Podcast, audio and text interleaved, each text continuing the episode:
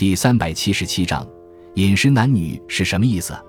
饮食男女，语出《礼记·礼运》：“饮食男女，人之大欲存焉。”饮食是指食欲，男女是指情欲。饮食男女是人的两种最为基本的欲求，所以说人之大欲存焉。这是儒家思想关于人之欲求的基本观念，即从不认为饮食男女这些欲求是罪恶的，而认为它是人之常情，表现出对人生正常生理欲求的充分尊重。这与佛教在饮食男女方面划定出种种的清规戒律大有不同。宋代朱熹虽讲存天理、灭人欲。